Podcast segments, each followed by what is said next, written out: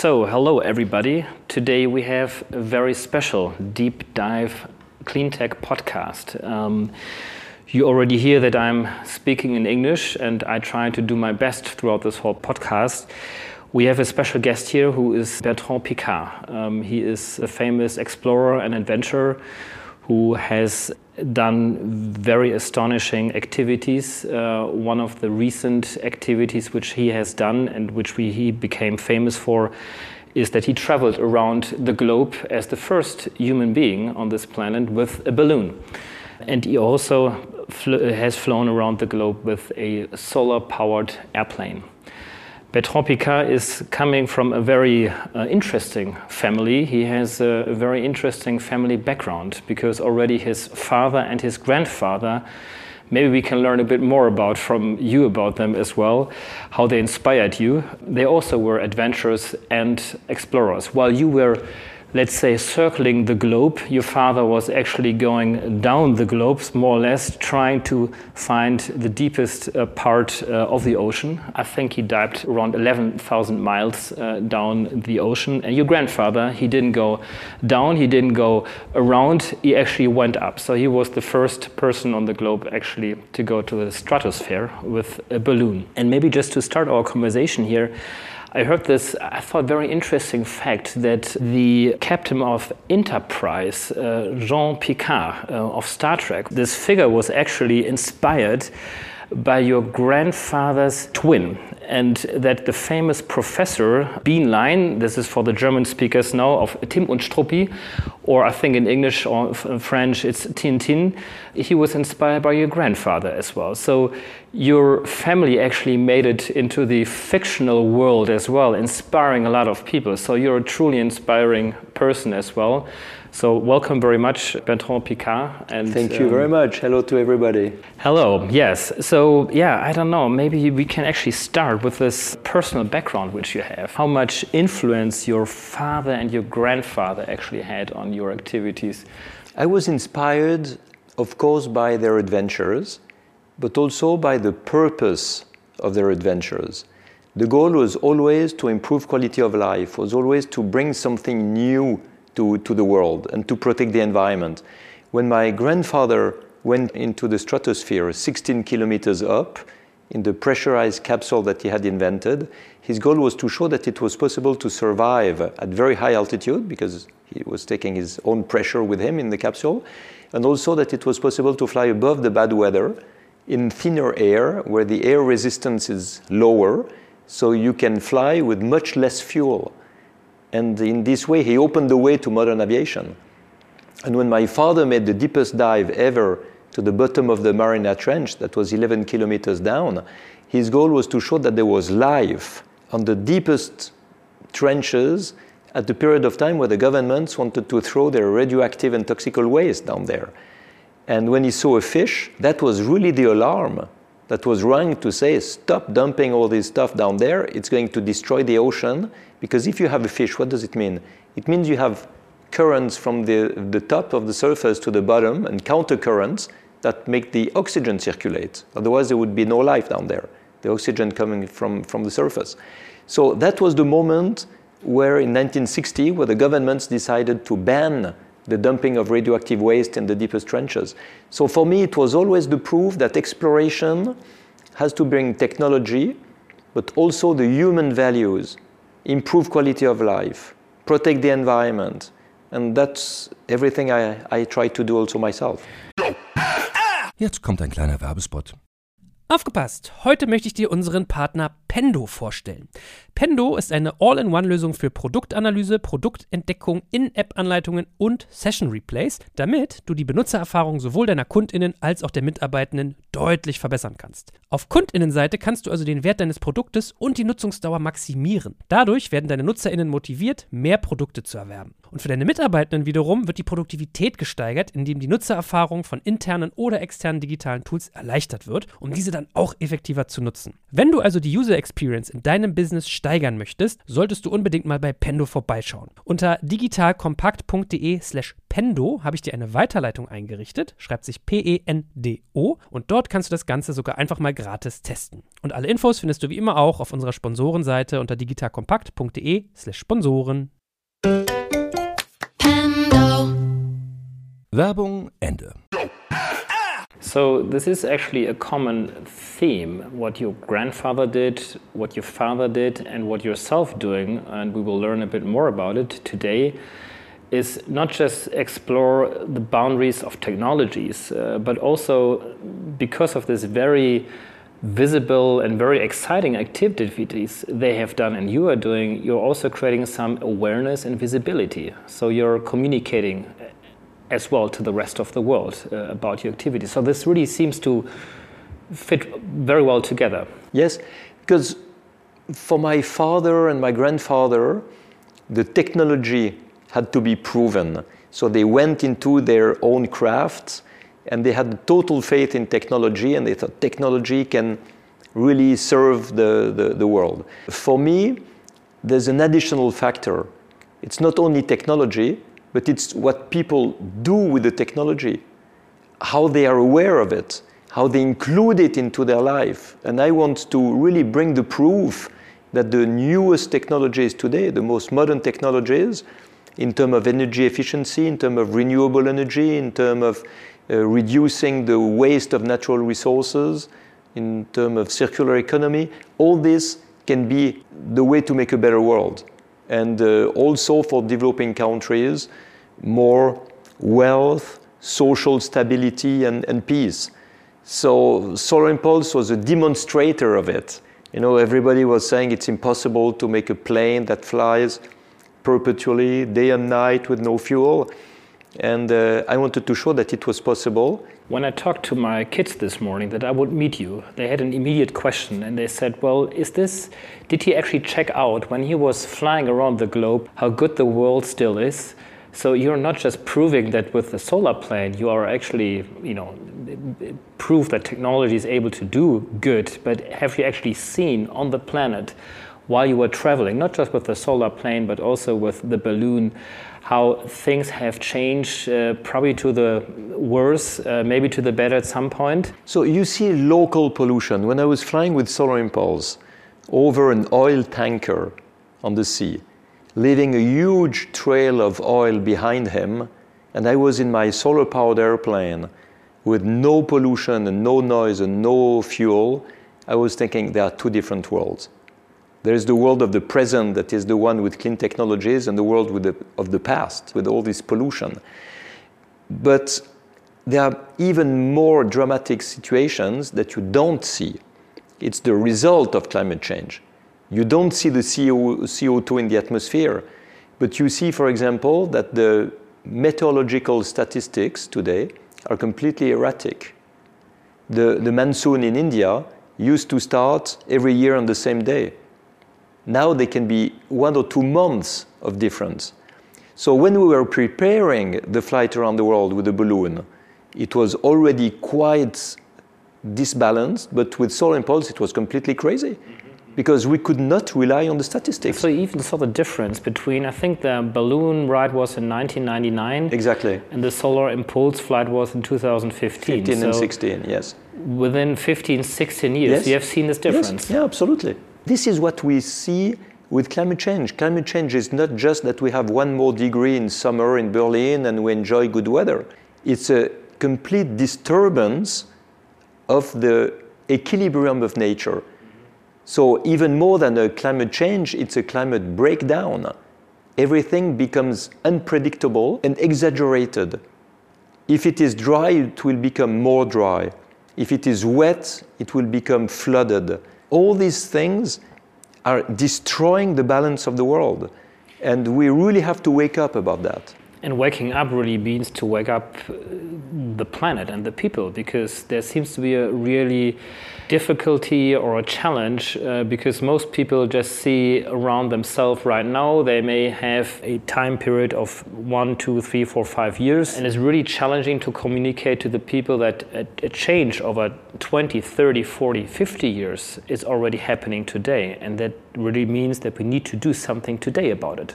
Absolutely. You know, California in 2017 had more fire in the woods, more forests destroyed by fire than between 2000 and 2016. In one year, more than in 16 years. And 2018 is already worse than 2017. But we could spend the entire interview speaking about all the problems of climate change, and all the people listening to us would be depressed, discouraged, and think there's no hope. So, what I want to tell them is that if we do nothing, in 10, 12, 15 years, the quality of life will be destroyed. We'll have tropical diseases in Germany. We'll have floods. We'll have droughts. We'll have millions, millions, dozens of millions of climate refugees flooding over Europe. But if we do something, we can stop this problem. And there are solutions. And it's not wishful thinking. It's not, oh, we will do something later. No. Today, we have solutions everywhere in startups, in research labs, even in big corporations that can divide by two the emissions of CO2 already now. And this is because our world today is wasting energy by using very old technologies, combustion engines, badly insulated houses, incandescent light bulbs, inefficient heating and cooling systems. So today, it's not a huge change that we need. It's a modernization of our infrastructure. And even some of the technologies has been there already. I just recently saw pictures from New York of the, I think, 1910s, something like this. There were electric scooters running around the streets. Absolutely. And then for some reason they didn't appear anymore on the streets and all these combustion engines, which was back then as something very modern, appeared on the streets. So a lot of these things, um, and uh, like the, the photon effect of, uh, of the solar cells, which were for, for which Einstein actually got his Nobel Prize. And uh, I think your grandfather was interacting with uh, yes. Einstein as well, uh, what I read. So a lot of these technologies, a lot of these inventions actually has been there already. And what I really like about your message is it's not just about political objectives, it's uh, not just about uh, environmental, let's say, engagement, which we all need, but we really need to have business models and technologies, and they are all there. Some of these technologies existed already 50 or 80 years ago, but they were not profitable. So nobody was keen to use them. Today, they have become profitable. The critical mass in terms of production has been achieved. So you can now produce electricity with wind and solar power for one third of the price of making electricity with oil, gas, or coal. So this is a huge change. You can have an electric car for the price of the same car equipped with a gasoline engine. You can insulate your house and, and have a payback time of your investment in four years. You can change so many things. You can produce seawater air conditioning, for example, if you live on the coast. You take the water, you pump water from 900 meters depth, it comes out at 5.5 degrees, and you circulate air through this cold water, and you have your air conditioning. For a hotel in Polynesia, French Polynesia, they have it and they save 85,000 euros per month of electricity, which means 1 million per year. And it costs 4.5 million to do it to invest. So in four and a half years, you have the payback time. So you see that all these things, they are logical. So what we have to do is to push the governments, to push the industry to really go for these technologies and modernize their, their systems and their infrastructures. That's really needed. But um, one of the challenges I've seen throughout all of these years that you have a certain conservatism in the structure as well itself. So the political system is not really moving as quickly as we both probably would like to see. You have elections coming up, um, you have uh, legislations which is like 20, 30, 40 years old, which has been built around mm. an industry yes, was, which was back then, you know, modern and, and uh, but it takes so much time to change this legislation as well. It takes time to change if we don't change. Absolutely. And I just wanted to come back to this because I think the hope and I think the great proof points which we actually have, uh, also with all the examples which you were, you, you were just mentioning, are there. There are technologies there, there are business models out there. We just need to have here and there some tweak in the legislation. We need to have the bigger, let's say, corporates as well to join that game as an investor. So, where do you see there the biggest challenge and maybe your role as well to change yes. that? Ten, ten years ago, the politicians were more ready to change than the industry. Today, it's the opposite. The industry has understood that all these solutions are profitable and they want to use them, to implement them, but they need an equal play field. So we need a regulation that helps to stop the distortion of competitivity between the dirty ones and the clean ones. So what we need are politicians who have a vision. And it's not only for energy and for protection of the environment. Today, what are the politicians doing? They are denying the problems, they are putting the dust under the carpet, they try to make it as smooth as possible during their lifetime as a politician, and they do day to day management. What's the result? People are fed up, population are not taken seriously, population feel the problems and see no change, and they start to vote for extreme left or extreme right, for populism. Because even if we don't like the visions of the populist, they have a vision. Even if we don't like their solutions, they are proposing solutions. They have clear messages, so the population is ready to follow them. They're fed up of all the people who don't move and do nothing. So, what we need in politics are politicians with visions who explain what we have to achieve, why we have to achieve it, and how we're going to do it. And it would be a fantastic plan for Europe instead of fighting between countries uh, because of immigration and different views to, to set the, the goal of protecting the environment in Europe, to modernize the infrastructures, to use the solutions in the industry. And this can be Eastern Europe and Western Europe, it can be Northern Europe and Southern Europe. It would make a common vision, bring the people together, it would increase uh, job creation, yes. it would increase profit, it would put Europe's industry on the center of the map again, because now it starts to be really marginal what we are doing in terms of international uh, innovation compared to what happens in, in China and Asia. So this, I believe, would, would bring back some hope to the population. But it's not what has been done. And I want to work, and I, I know you are working for that also, David. We want to show that solutions exist, that they are profitable, that politicians can pull in that direction because if they make a more modern regulation, if it's a regulation that is more ambitious in terms of energy policy, in terms of environmental targets, it will pull all these innovations to the market because it will create a need.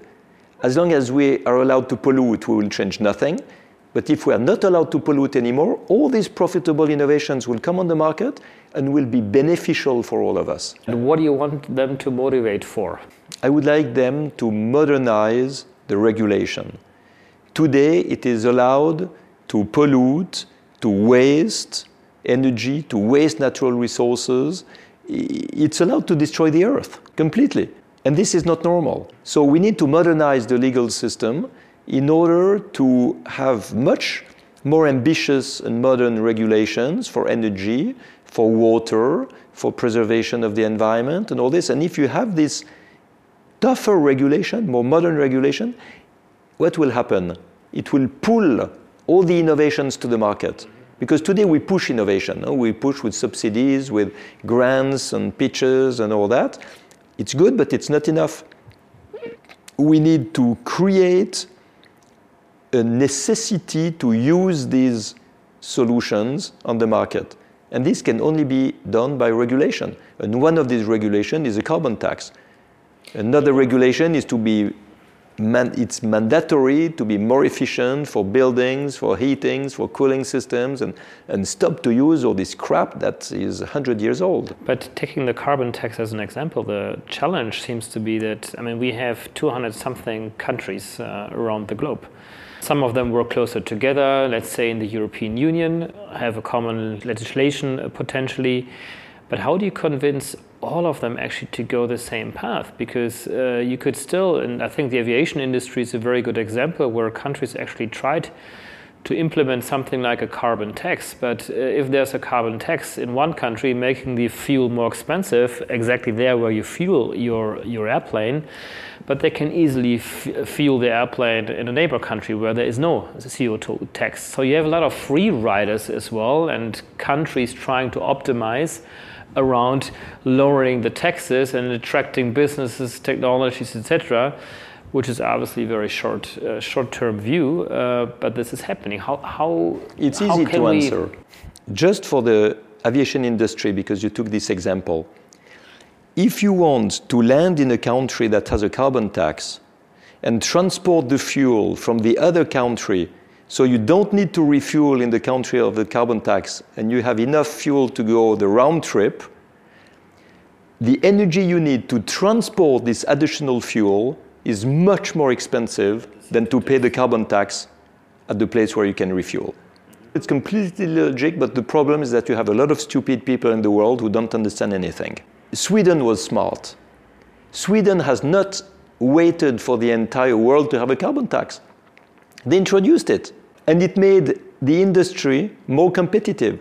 So let's not believe that the carbon tax is something we have to pay additional cost to protect the environment. In this case, all the world has to do it at once, otherwise it doesn't work. Let's see it as a way to stimulate the efficiency and the competitivity of a country, and then people will be desperate to have a carbon tax. Jetzt kommt ein kleiner Werbespot. Aufgepasst! Wusstest du, dass HR-Teams heutzutage mit mehr Aufgaben denn je konfrontiert sind? In der aktuellen Studie HR Trends, die Zukunft der Personalarbeit 2024 von Sage, wurden HR-Teams aus sieben verschiedenen Ländern und über 20 Branchen befragt, um top aktuelle Insights in der Entwicklung des Personalwesens zu geben. Sage entwickelt HR-Tools und Software für dein Unternehmen, um Lohnabrechnungen, Personalmanagement, Buchhaltung und mehr zu vereinfachen. So, und die Studie von Sage zeigt unter anderem, dass ganze 91% der HR-Teams angeben, dass ihre Arbeit Arbeitsbelastung im letzten Jahr zugenommen hat, aber gleichzeitig glauben 79 Prozent der Befragten, dass Automatisierung ihre Prozesse zukünftig verbessern und Zeit sparen kann. Ebenfalls spielt auch KI eine große Rolle. Derzeit nutzen etwa ein Drittel bereits Chatbots wie ChatGPT in ihren Prozessen und circa drei Viertel der PersonalleiterInnen sind sich bereits sicher, dass KI die Arbeitsweise im HR revolutionieren wird. Du merkst, die Studie ist vollgepackt mit Statistiken, überraschenden Erkenntnissen und Tipps für HR-Führungskräfte, die vorankommen wollen und zeigt eine Momentaufnahme der sich stetig wandelnden Rolle von HR heute. Am besten schaust du dir die Studie HR-Trends, die Zukunft der Personalarbeit 2024 selbst an. Unter digitalkompakt.de slash Sage, S-A-G-E, kannst du sie dir komplett kostenlos herunterladen. Und wie immer findest du alle Infos auch auf unserer Sponsorenseite unter digitalkompakt.de/slash Sponsoren. Werbung Ende.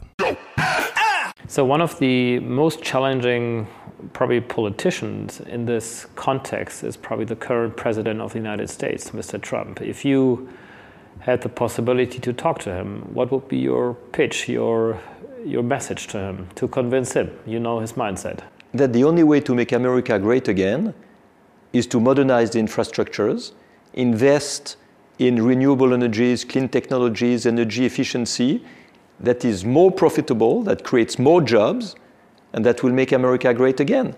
But I need to see him once I have the 1,000 solutions in the portfolio, because if I see him now and I tell him, I'm going to bring you the proof that you can be more profitable in being cleaner, he will say, okay, come back later.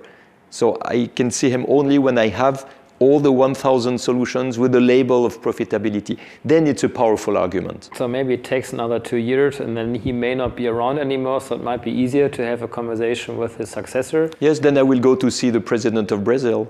He, he's there for more than two years. And uh, in, in Brazil, it's very, very clear also what you can do with renewables, how you can be more profitable, how you can absorb unemployment by increasing the efficiency. So let's uh, get into this a little bit more in detail what you are doing right now because you actually are using all these great contacts. Um, of course, your uh, popularity as well. Um, people know you, people have seen the Solar Impulse flight as well, they got inspired. We just had a breakfast this morning with a lot of uh, clean tech startups uh, here in Berlin uh, who all got very inspired as well and motivated to do their own solutions. So how do you use this now, this, this dynamic, and what are you planning now with, with all of that? My Solar Impulse Foundation has created the World Alliance for Efficient Solutions. It's a way to federate incubators, accelerators, startups, or big companies who come for free. They just signed charter for ethical value. It's based on the United Nations Global Compact values. And once they sign it, completely for free, again, they can submit the solutions they have. And we have independent experts who assess the solutions. And if it's proven that it is technologically credible, that the impact is positive for society and for environment, and that it is financially profitable, creating jobs, sustaining the life of the company, even good for uh, in terms of uh, energy saving, for example, on the energy bill of the consumer. Then we give the label. It's a solar impulse efficient solution label. And the first 1,000 solutions that will receive the label will be included in the portfolio that I will bring in the new round the world trip. So another round the world trip. Exactly. Yeah, the round the world for solutions, and bring them to heads of states, governments, ministers, parliamentarians, uh, key decision makers, corporate leaders or CEOs or. But you will not fly around with a solar plane. No, because again? you know what? The portfolio of the thousand solution will be too heavy. Too heavy, right? I yes. don't want to put it on a USB key. yes. I want to show that it's a massive thing right. with a lot of pages, with a lot of illustrations, really showing what it is. When I put it on the desk of the head of state, I wanted to break the desk because I want to really have the head of state remember those are heavy solutions. It's not just like anecdotes. How many solutions have already signed up for that? Today we have 1,400 companies who have signed up. Out of these, we have 600 solutions in the pipeline to be assessed. And out of this, you have so much creativity. It's just absolutely fascinating what all these startups have invented. Can you give us some examples? Uh, what are the most interesting business solutions yes. which you have found? One of them is called anti-smog from a British company that is called Seagun. It's a little box containing a liquid that you install on the combustion engine of an actual car, a car you have now, existing combustion engine, existing car. car. And with the energy of the engine, it hydrolyzes the liquid to produce hydrogen, a little bit of hydrogen that goes into the cylinder in the combustion chamber. And it increases the combustion so well that you have 80% less particles emitted and you save 20% of the fuel. It's a payback time for a taxi of six months. Great. So when you see people who believe that the price of gasoline is too high, well, just don't care about the price of gasoline. You can install this thing and, and you just save 20% of the gasoline. And I think this is a good example of uh, that how business solution actually can work without any policy uh, push as well, right? Because well, you know, in a way, yes, because it's logical to do it. But what we see is that so many people don't do it because they are lazy. You have people who still have incandescent light bulbs, although they can save uh, half of their energy bill or three quarters of their energy bill with LED lamps, but they just don't do it. So what we would need, for example, is a much tougher regulation in terms of emissions of cars in order to force people to use this system. And when they install it, when they make the effort of installing it, they will be so happy because they will, they will save money. But you have people who are so lazy that they prefer to waste money. Right. So when are you planning to um, have all these thousand solutions to be certified? Um, and when will you actually start your second world trip? As soon as possible. Now we have a bottleneck on the experts. Mm-hmm. We have enough solutions coming, mm-hmm. enough startups who are interested in doing it, uh, but we have not enough experts because maybe I can help you. That would be wonderful. And people who listen to us, if they are experts having more than five years of experience, in water, energy, uh, mobility, construction, industry process, or agriculture. If they have one of these expertise, uh, they are more than welcome to join the pool of experts. We have now 140 experts, but of course, because they work for free uh, for the good of the world and uh, the future, uh, they do it in addition to their own job. They cannot do as fast as we, we would need. So, everybody who's listening, please look at this organization, Solar Impulse, look at the World Alliance initiative. Absolutely. You can apply as a startup. Uh, you can also join that general effort as a corporate, as an investor as well. Absolutely. Uh, but as we just heard, we also need uh, experts Yes. who are helping to evaluate business models, technologies, etc. And uh, so you can drop me an email and I will forward this information to Bertrand Piccard and his team. So, um, I mean, we have a lot of listeners as well who are who have founded their own startups, who are thinking maybe as well to found their own startups. Um, what is it what you can share from your experience as an explorer, as somebody who really has gone through the desert um, with some of your activities because things have been failing? How were you able to encourage yourself? Uh, so, is there anything you would like to share from an inspirational point of view that people actually keep up the word, that they don't give up? One sentence I told to myself almost every morning, and I told to the team very often, is the following If it was easy, somebody else would have done it before. And it's really a, a decision for your life. You can do something easy that everybody has done, or you can be interested in inventing something new. And inventing something new and implementing it and finding the funding for it is not easy at all. Uh, I failed sometimes. Uh, when I flew around the world in a balloon, the two first attempts were failures. What were your biggest failure back then? I took off with Breitling Orbiter 1.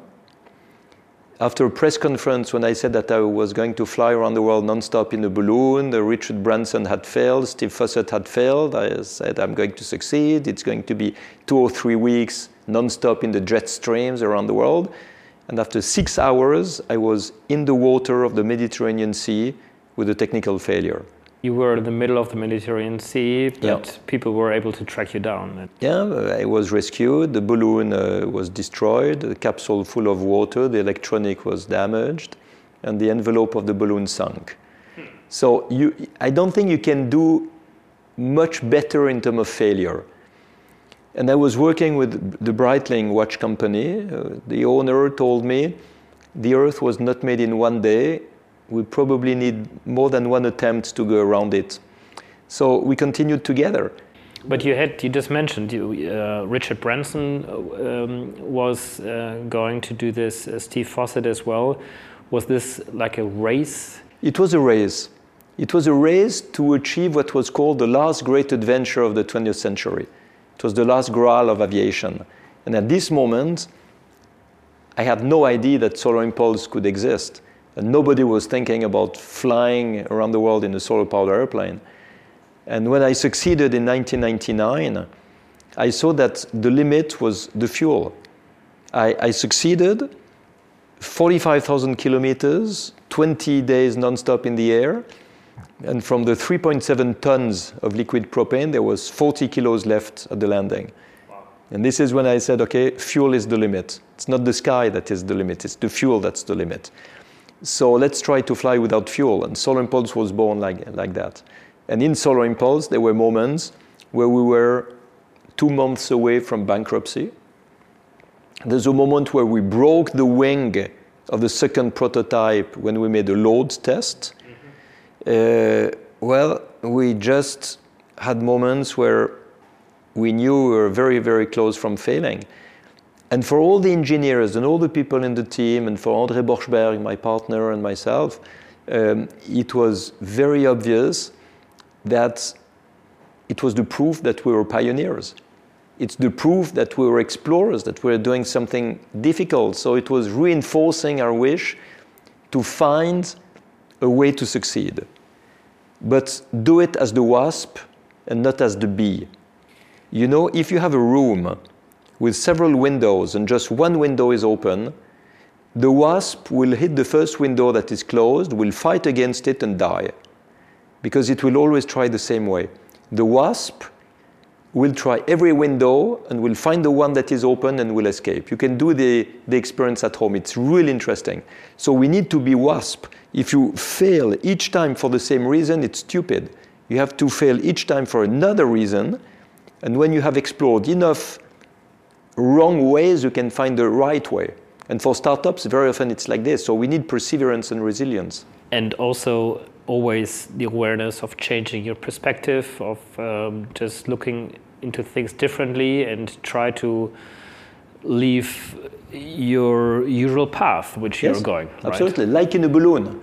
If you want to change your direction in a balloon, you have to change altitude to find another wind that has another direction. And to change altitude, you have to drop ballast. And in life, it's exactly like this. We have to drop our certitudes, our beliefs, our convictions, our dogmas, our paradigms. And when we but this is not very easy. This, how, do you how do you get there? Um, you get there by observing what are your paradigms or your certitudes and your beliefs each time you're taking a decision, each time you're answering to a question or you have a, something to do, a reaction to produce. And you have to understand that this reaction or this answer is the result of your past, of what you have learned. It's not enough. It will not help you to change. So you have to try something else. You have to observe very honestly what you deeply believe and do something else. And if you do something else, or if you are, let's say, ready to do something else, then you have all the possibilities in front of you. You have what you know, what you don't know. You have what you are sure of, and you have all the uncertainties. And you have your beliefs, and you have all the other ways to see the world and to understand the situation. And when you have all these directions in front of you, then you change altitude and take the one that leads you in the good direction, exactly like in a balloon. Yeah, so you need to be aware of your objectives. You need to be very clear about your objectives, and you need to be clear about your not motivations. Only, not only because your motivation, you can be sure about it. The objective, you can be sure about it. But if you have the wrong strategy, you will miss it and you will fail. So you need to see. Normally, with what I have learned, I would do like this. But what are all the other ways of doing? What are all the other ways of thinking? In the balloon, when you take off, you know for each altitude which direction you will have. So you stabilize the balloon at the right altitude to have the right direction. When you're working on a project, you have to do exactly the same. All the different ways of thinking will bring you to different results. Which of them is the one you should follow? So it's a decision. It's an active decision. If you reproduce what you have learned, you will never be an inventor. You'll never be an innovator that is successful you need to produce something that you have never learned. Never learned. So, where does it come from? And you know, this is the magic of creativity. That's the magic of adventure. It's when you understand that inside of yourself, you have so much more than what you have learned. You have your intuition, you have your emotions, you have your creativity, you have more performance. And more than all of that, you have awareness that you're alive in your body, in your life, that this awareness is a way to produce something new, not just reproduce what you have learned. Jetzt kommt ein kleiner Werbespot.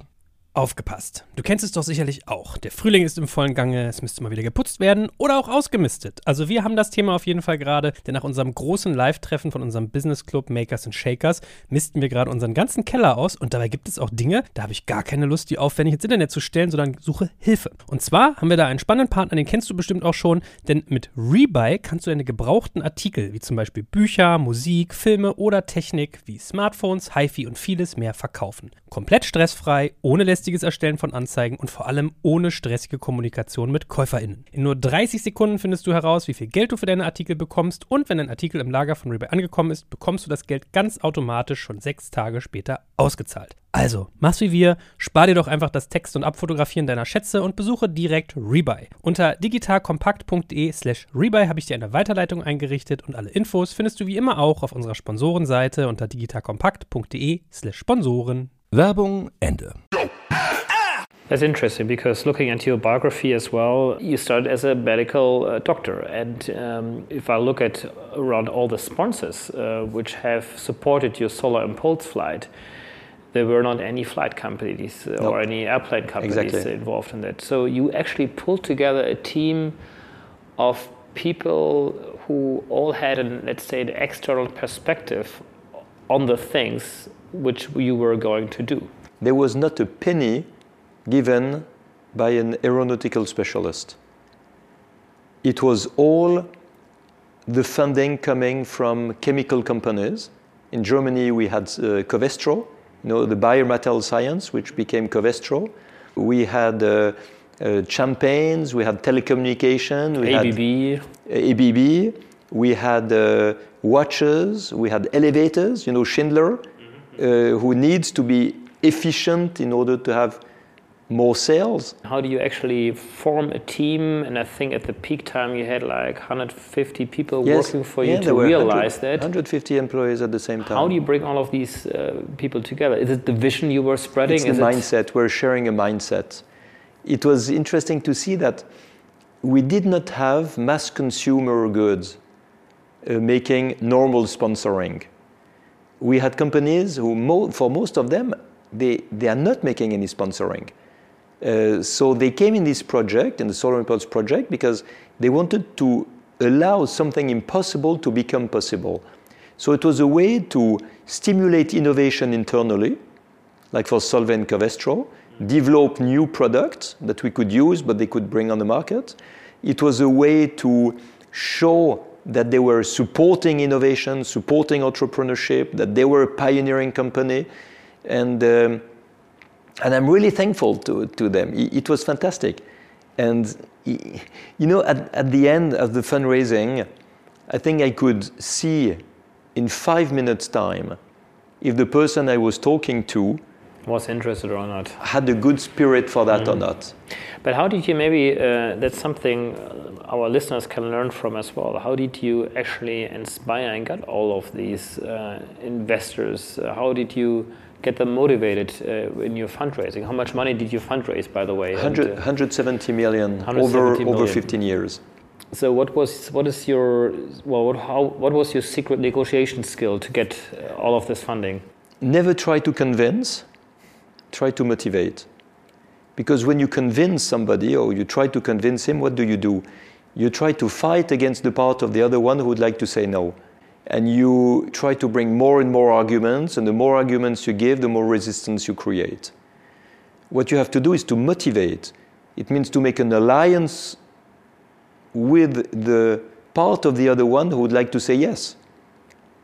And if you do that, you are not fighting anymore. You're not competing. You're not forcing anything. The other one is not resisting. You're just seeing what you can do together. And sometimes it was obvious that there was nothing to do together. And sometimes, fortunately, there were situations where it was obvious that we had a lot of things to do together, and then it happened. But I never needed to push anybody to do it. So you really need to know as well the objectives and motivations of your potential investors as well, and then try to get them aligned with your motivations and your objectives. Absolutely, you have to understand the world of the other one. We, we tend in our life to believe our vision of the world is better than the others, which is completely wrong. Sometimes it's the others who are much more uh, right, true, performant, or better thinking than we are. So we, have, we really have to leave a huge place for the vision of the world of the people to whom we're talking. We have to speak their language. And it's exactly why, with the Solar Impulse Foundation, I decided to take only projects and solutions that are profitable.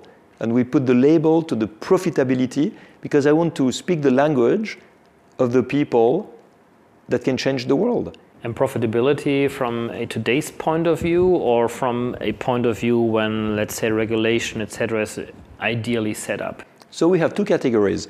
One are the solutions that are already profitable today. There is one system, for example, you recover the heat of the water going out of the shower to give it to the water coming to the shower. So you have a closed circuit in order to save hot water and save the energy to heat water. If it is a saving of one cent per shower and it's 2,000 euros to install it, you can forget it. Doesn't work. Now, if you save half a euro per shower and it costs 300 euros, then it's worth it.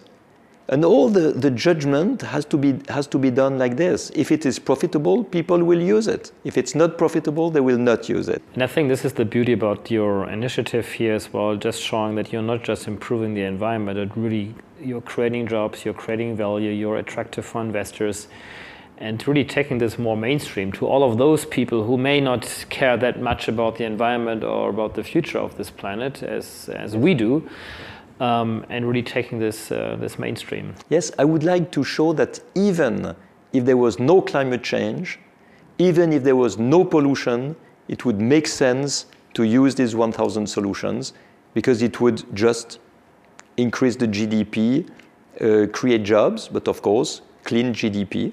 It's not a growth where you have more of everything, it's a growth where you replace the polluting things by the new modern things which means that you create value, you have more money, you have more profit, but you do not waste all the natural resources of the planet. You have three daughters, and yes. uh, we will see maybe another generation of explorers and pioneers. Yes, but maybe not in the field you think.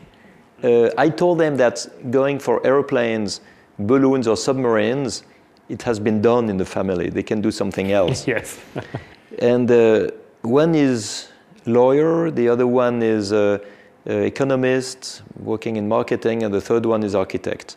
And in these three fields, they can do a lot in terms of improving quality of life, uh, fighting for more efficiency, for circular economy, uh, building cleaner constructions, and, and all that. So, actually, they are really working in that direction of environment, but through other angles, which pleases me very much.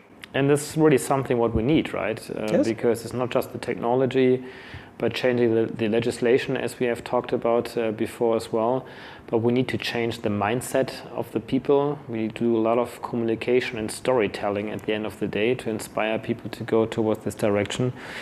And you said in the beginning that you're full of hope, of course. So if we analyze all the dramatic, let's say, developments uh, globally, uh, which in fact the environment is one of these things globally which has, let's say, worsened over time. If you take the last four, five hundred years, uh, everything else, if you take um, education uh, per person, if you take the health system, if you take poverty, everything on a global scale really has been improved over the last couple of centuries, uh, and yes. a lot through working together through international trade, through I think these are the positive sides of globalization as well. They're not just negative sides here as well. But the environment is probably one of these fields which uh, really needs to have a lot more push, um, and it's um, yeah great to have somebody like you who's doing this and pushing this and. Um, I think we all should support what you are doing and uh, support each other. Support, each support all the people who are doing something. Are there any wishes which you have to startups, to investors, to entrepreneurs? All the startups, all the entrepreneurs who have identified for themselves or for others a profitable solution to protect the environment are more than welcome to submit them to our process completely for free. They can receive the label and be included in the portfolio all the experts who want to join us in this assessment and evaluation process are more than welcome. So uh, this is my wish that we also work more, than, more with Germany. We have four solutions from Germany. Of course, there are much more that exist, so we can improve this. Uh, we have out of 1,400 members, I think we have 60 members from, from Germany, so we can also improve this.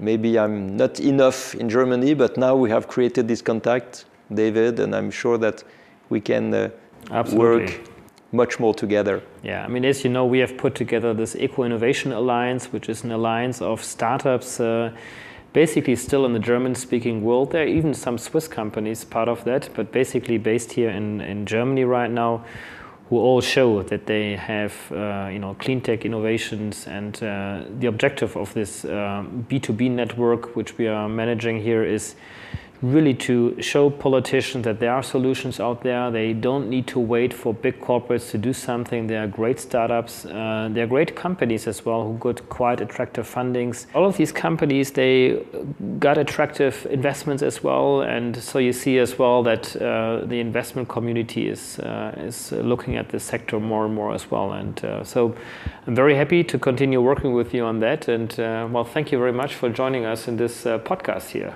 With pleasure. Thank you for inviting me, David. All right. Bye bye. bye.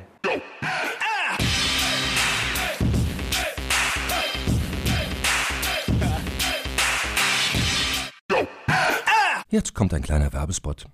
Aufgepasst! Wusstest du, dass HR-Teams heutzutage mit mehr Aufgaben denn je konfrontiert sind? In der aktuellen Studie HR Trends, die Zukunft der Personalarbeit 2024 von Sage, wurden HR-Teams aus sieben verschiedenen Ländern und über 20 Branchen befragt, um top aktuelle Insights in der Entwicklung des Personalwesens zu geben. Sage entwickelt HR-Tools und Software für dein Unternehmen, um Lohnabrechnungen, Personalmanagement, Buchhaltung und mehr zu vereinfachen. So, und die Studie von Sage zeigt unter anderem, dass ganze 91% der HR-Teams angeben, dass ihre Arbeit Arbeitsbelastung im letzten Jahr zugenommen hat, aber gleichzeitig glauben 79 Prozent der Befragten, dass Automatisierung ihre Prozesse zukünftig verbessern und Zeit sparen kann. Ebenfalls spielt auch KI eine große Rolle. Derzeit nutzen etwa ein Drittel bereits Chatbots wie ChatGPT in ihren Prozessen und circa drei Viertel der PersonalleiterInnen sind sich bereits sicher, dass KI die Arbeitsweise im HR revolutionieren wird. Du merkst, die Studie ist vollgepackt mit Statistiken, überraschenden Erkenntnissen und Tipps für HR-Führungskräfte, die vorankommen wollen und zeigt eine Momentaufnahme der sich stetig wandelnden Rolle von HR heute. Am besten schaust du dir die Studie HR-Trends, die Zukunft der Personalarbeit 2024 selbst an. Unter digitalkompakt.de slash